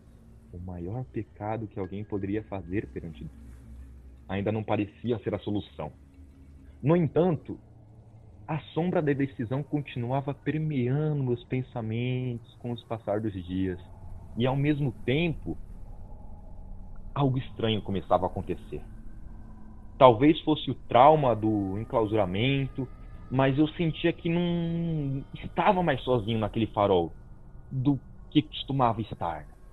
Mais do que nunca, queria que o homem chegasse de uma vez com novos suprimentos, alguém para conversar, poderia corrigir minha imaginação, que agora acreditava ver as sombras dançando como num baile de máscaras muito antigo. Eu não estava sozinho. E sabia disso. Só me interessava saber a identidade desse outro inquilino. No outro dia, bebi tanto que nem me lembro quando o homem veio e trouxe novas provisões. Não lembro se conversei, tampouco se eu estava acordado. Mas quando acordei, a caixa com alimentos salgados estava reabastecida e os barris voltaram a ficarem pesados. Agradeci ao vento e, para curar a ressaca, tornei a encher o meu copo. E que todos se fodessem se achassem que eu estava bebendo demais. Está escutando, querida? Você está escutando? A segunda semana demorou mais para passar. Minhas noites de sono estavam sendo interrompidas pela sensação de estar sendo observado. Confesso que havia na atmosfera um medo que eu não conseguia reprimir. Encarava as sombras e imaginava quem poderia estar ali, me observando, esperando que eu pregasse os olhos. Então me aconchegava mais próximo do abajur ligado debaixo da luz, onde eu não poderia ser tocado. Numa noite, senti a cama se mexer. Como se alguém sentasse em sua beirada. Eu acordei assustado de um dos meus breves cochilos. O quarto estava vazio e silencioso, como sempre. Minha respiração estava entrecortada, desesperada. Eu tinha certeza do que estava acontecendo mas eu não queria sumir. Talvez, se não acreditasse no sobrenatural, ele me deixaria em paz. Talvez funcionasse. Olhei em toda parte e senti o vento gelado penetrar pelo cobertor, alcançando-me com os dedos gelados, obrigando-me a tomar alguma atitude. Faça alguma coisa, idiota! Faça alguma coisa! Faz o que não fez quando nos viu morrer! Por que não? Gritei o mais alto que pude, mas o ruído do mar e as paredes grossas do farol abafaram meu desespero. A voz na minha cabeça, no entanto, não desistiu. Gritei! Foi como ele gritou quando mergulhei sua cabeça na banheira. Grita mais!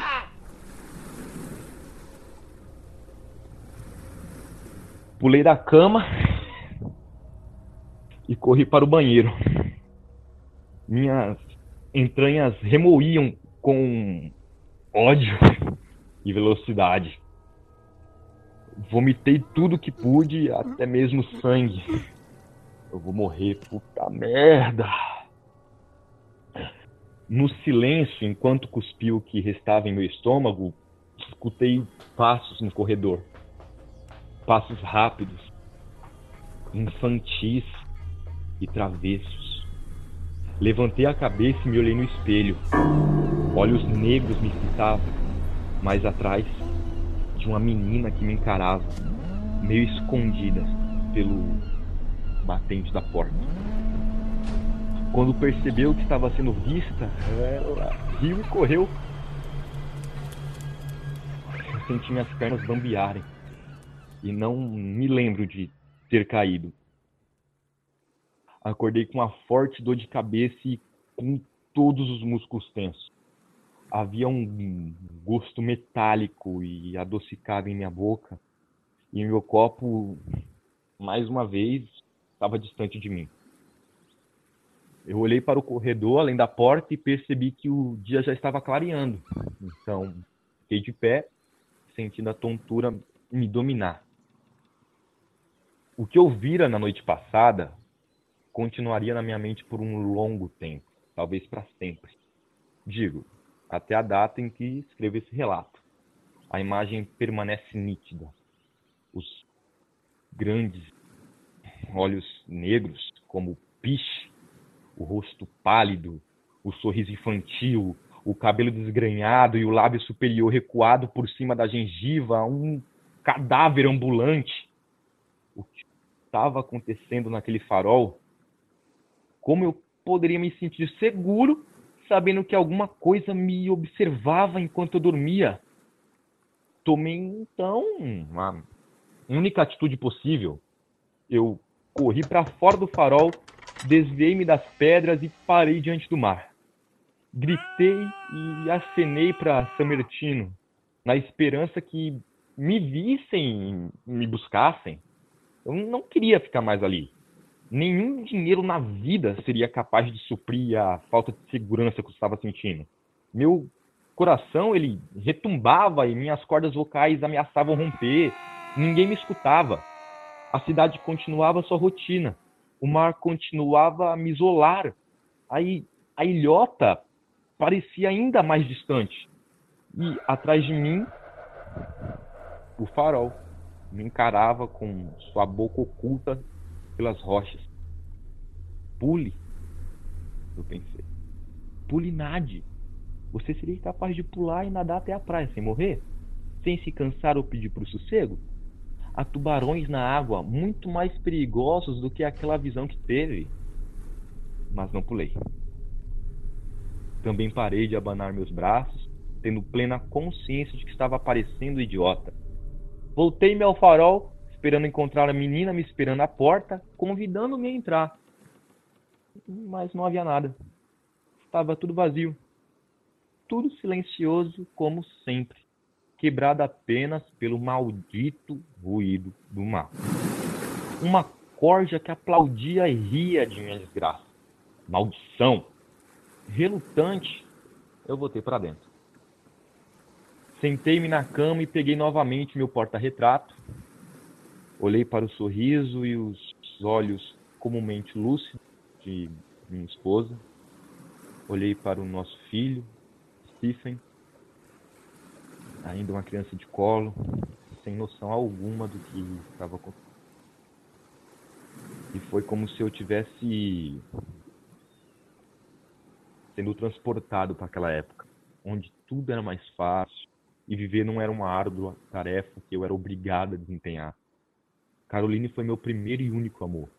E sendo o primeiro, eu não sabia que estava fazendo uma das piores decisões da minha vida. No tempo em que ficamos juntos, nada nela denunciava sua doença. Ou talvez houvesse algo suspeito que o amor me fazia pensar que era normal. Até hoje me pego pensando se poderia ter evitado o que aconteceu, por mais que já tenha chegado à conclusão de que não. Aquele era o destino. Apenas isso. Quando tivemos nosso primeiro filho, Stephen, Caroline piorou. Engordou e começou a se odiar e odiar o bebê, apesar de estar sorrindo na foto. Os médicos informaram sobre a depressão pós-parto, um grande problema que afligia uma parcela das mães de primeira viagem. E também solicitaram acompanhamento quanto ao seu quadro clínico. Bem, eu permiti. E todas as quartas-feiras eram marcadas pela visita de um psicólogo e uma enfermeira, Dr. Carson e Judy, uma bela senhora de pele negra e cabelo preso em coque, debaixo de uma touca branca. Eram amáveis com Caroline e com o bebê, o que acalentava o meu coração, que até acreditava estar investindo no ponto certo. Isso, isso tudo, foi antes de eu perder o emprego, dinheiro, família. Antes de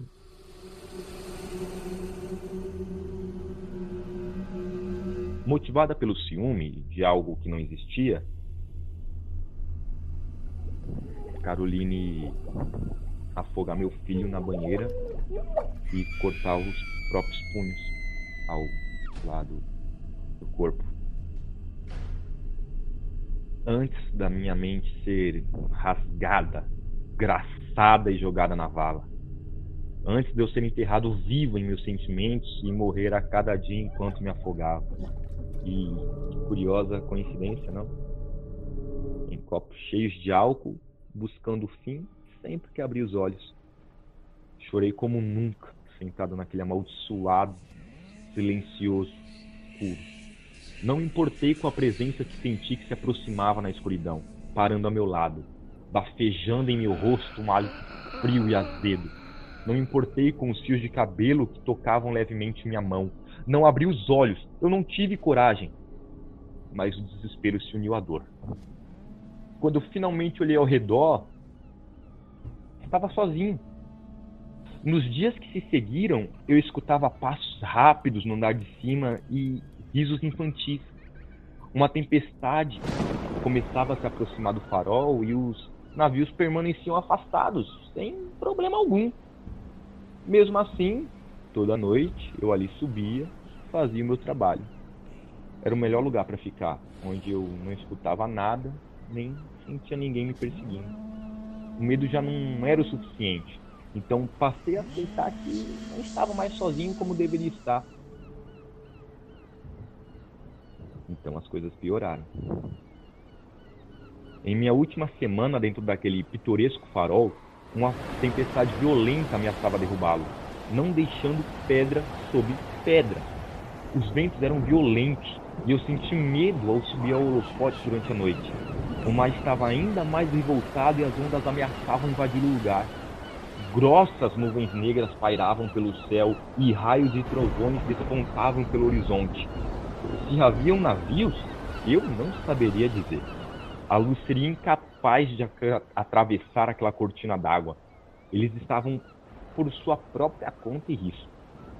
Bem, foi também nesta semana que menos bebi. Achei que se parasse, talvez os eventos também parassem. Mas não pararam. Era noite e eu já tinha perdido noção do tempo. Subi ao holofote, mas não consegui ficar. A chuva fustigava, encharcava e quase me afogou. Seria impossível trabalhar naquelas condições. Então, tornei a descer. E havia. E havia alguém me esperando no fim da escada. Me encarando, na escuridão, com olhos brilhantes. Gritei e tentei recuar, mas a porta se fechou em minhas costas. Eu perdi o equilíbrio e rolei pela escada. Não consegui parar e a escada parecia não ter fim. Uma costela me instalou com meu peso e bati a boca em um degrau. Enquanto eu girava e a consciência ameaçava me abandonar, vi o ser envolto em sombras sorri para mim. Mas quando cheguei ao fim, superando as expectativas, não morri. Tampouco apaguei. Levantei-me com dificuldade, plenamente irritado por todos os meus encontros terminarem comigo, comigo caído, apagado. Olhei ao redor, estando mais uma vez sozinho. E eu estava cansado disso tudo. Ia tomar minha última decisão e se fodessem as consequências. Gritei palavras de desafio que jamais seriam ouvidas por alguém. Pouco importava. Corri para o meu quarto determinado a pôr um fim naquilo. Minhas costelas, elas gritavam e a respiração me faltava.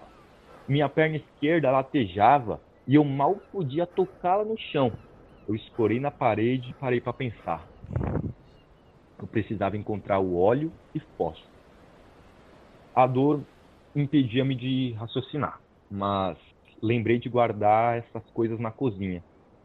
Se aquela coisa queria guerra, era o que ela teria. Encontrei o óleo e os fósforos escondidos numa gaveta onde eu sempre os colocava, mas estava impedido de lembrar. Com a velocidade que me era permitida e com a falta de ar, corri para o andar térreo. A tempestade ela permanecia ferrenha. O vento continuava ululando, ameaçando derrubar o farol sobre a minha cabeça, e em minha insanidade eu tinha de ser o primeiro a fazer isso. Se as pessoas não olhavam para mim, para o maldito farol gigantesco no final do horizonte, agora olhariam e se perguntariam por que estava ardendo em chamas.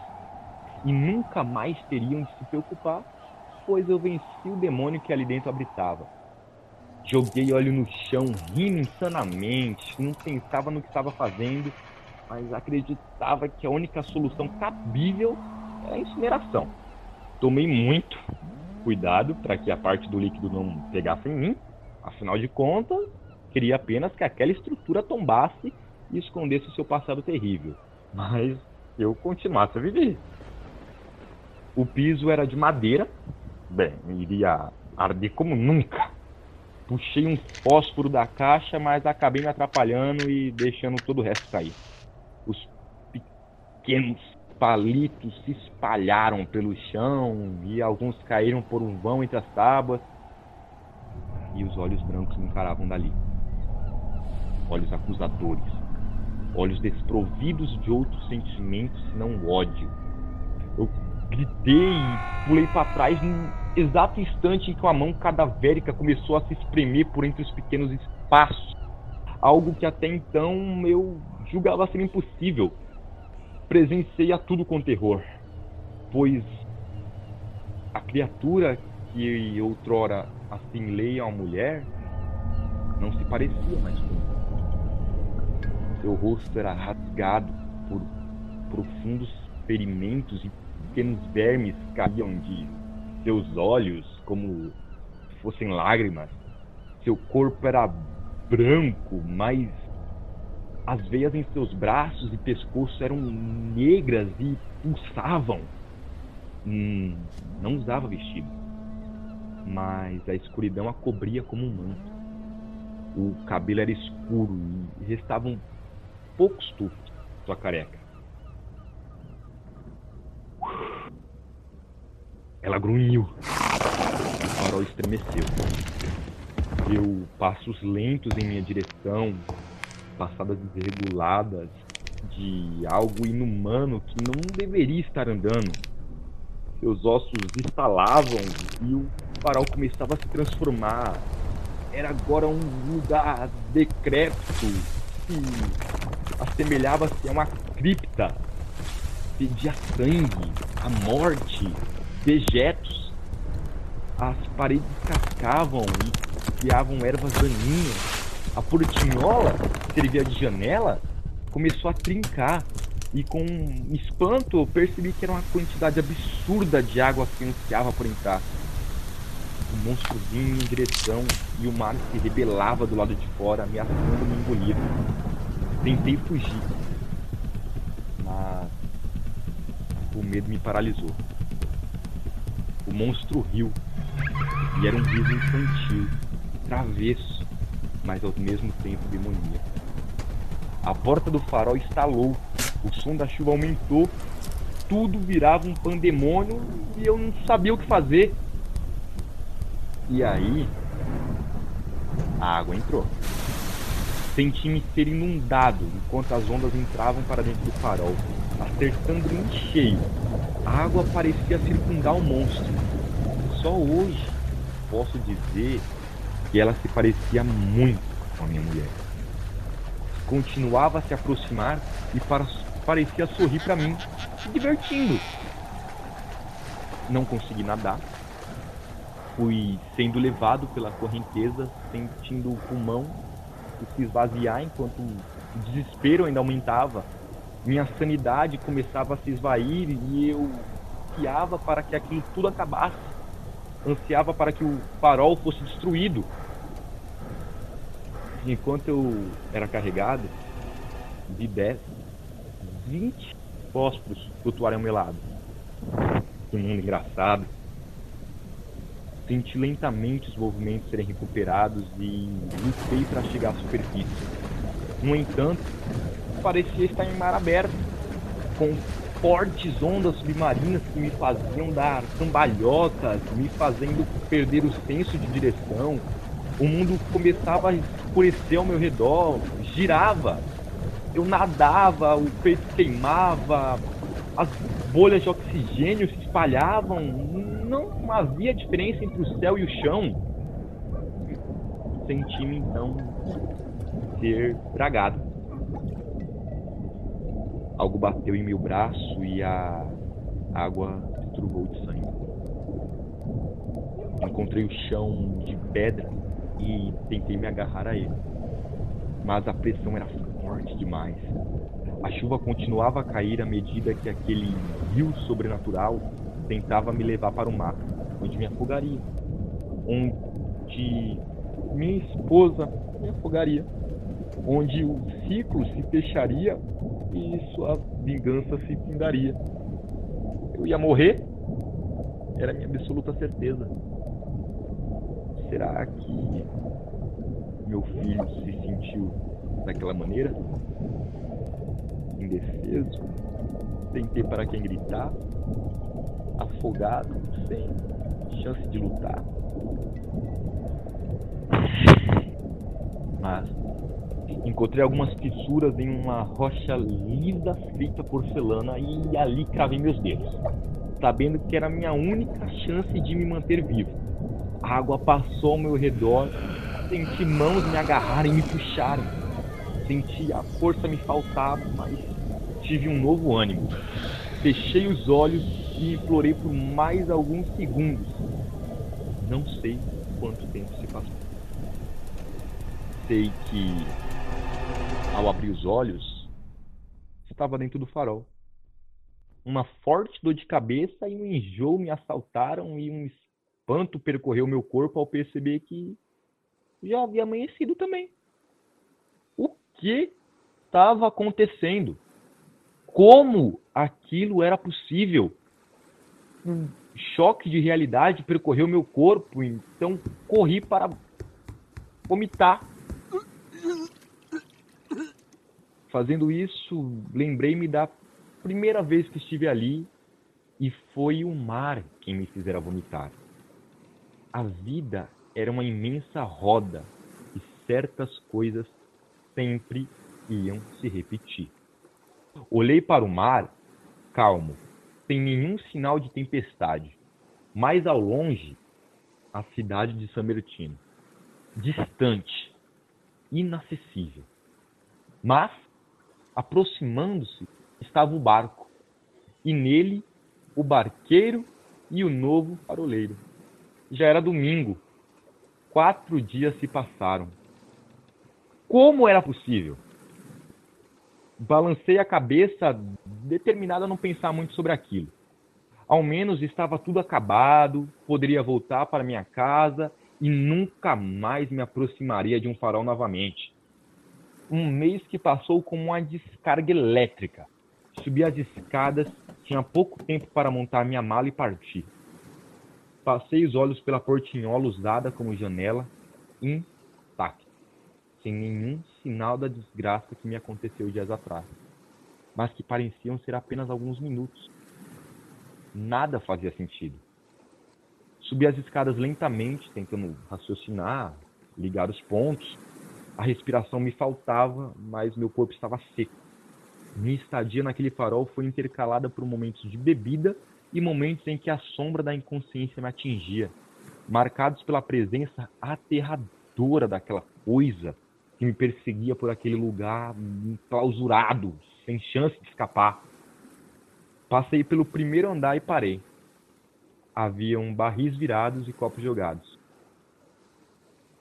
Respirei fundo e os arrumei. Não queria que pensassem que eu era desorganizado. Continuei a subir. Cheguei ao meu quarto e arrumei cada roupa, cada calçado. Tomei o porta-retrato em minha mão. O vidro que prote- protegia a fotografia estava quebrado e havia marcas de sangue ao lado dos cacos no chão.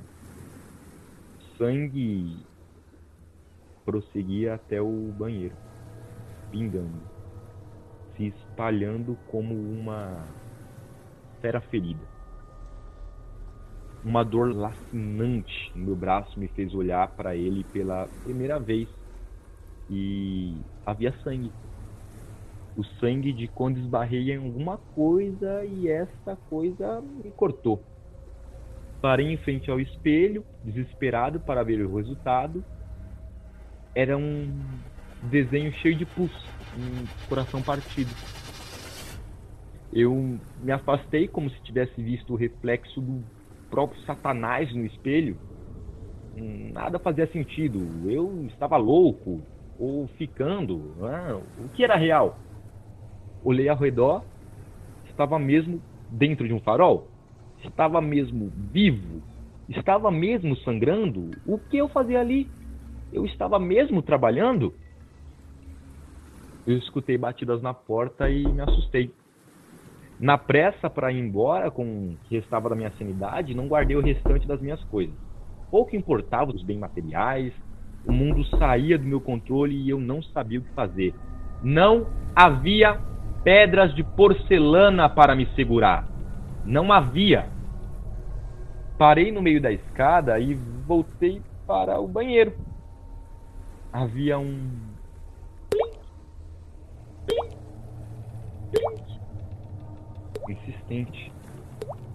A banheira estava cheia e minhas mãos marcadas com sangue. Contavam um pouco da história do que realmente aconteceu. Agarrei meu rosto, sentindo todo mundo se dissipar. Minha mente estava explodindo e a dor de cabeça aumentava. O medo penetrando em meu coração, perfurando minha mente como uma faca quente. Corri pelas escadas e atendi a porta quando ela bateu pela terceira vez. Minha face certamente denunciava o meu medo, pois o barqueiro me olhou com expressão de confusão. Me afastei do farol e parei diante do novo faroleiro. Um rapaz jovem, com no máximo 30 anos. Apertei seu ombro e gritei no seu ouvido para que ele fosse embora comigo, que não bebesse, que não cometesse os erros que eu cometi, que não permitisse que sua esposa afogasse seu filhinho numa banheira, pois aquilo voltaria. Eles voltariam. O faroleiro não me ouviu. O maldito ruído do mar apagou tudo. O barqueiro me guiou até o barco, preso pela corda. Pulei sobre ele, feliz por estar me afastando de tudo, do farol, da minha vida, da minha consciência. Sentei-me imediatamente e apertei os meus punhos. Precisava ir embora. Precisava sair do mar onde as coisas horríveis ameaçavam nos afogar. Precisava partir de uma vez. O barqueiro, aquele que associei a Caronte, sentou-se ao meu lado e demorou seu olhar sobre o meu braço ensanguentado. Não perguntou, mas eu sabia o que pensava. Provavelmente que eu era louco. Tolamente, lancei um último olhar para o farol. O novo faroleiro, ele me encarava com estranheza, mas não foi aquilo que me fez meu coração gelar. A criatura, a mulher, a minha mulher, parada à frente da porta do farol, acenava para mim, se despedindo, dizendo, sem dizer, que ia cuidar bem daquele novo rapaz. Apontei para ela, tentando avisá-lo, mas ele não ouviu. O maldito ruído do mar. Sim.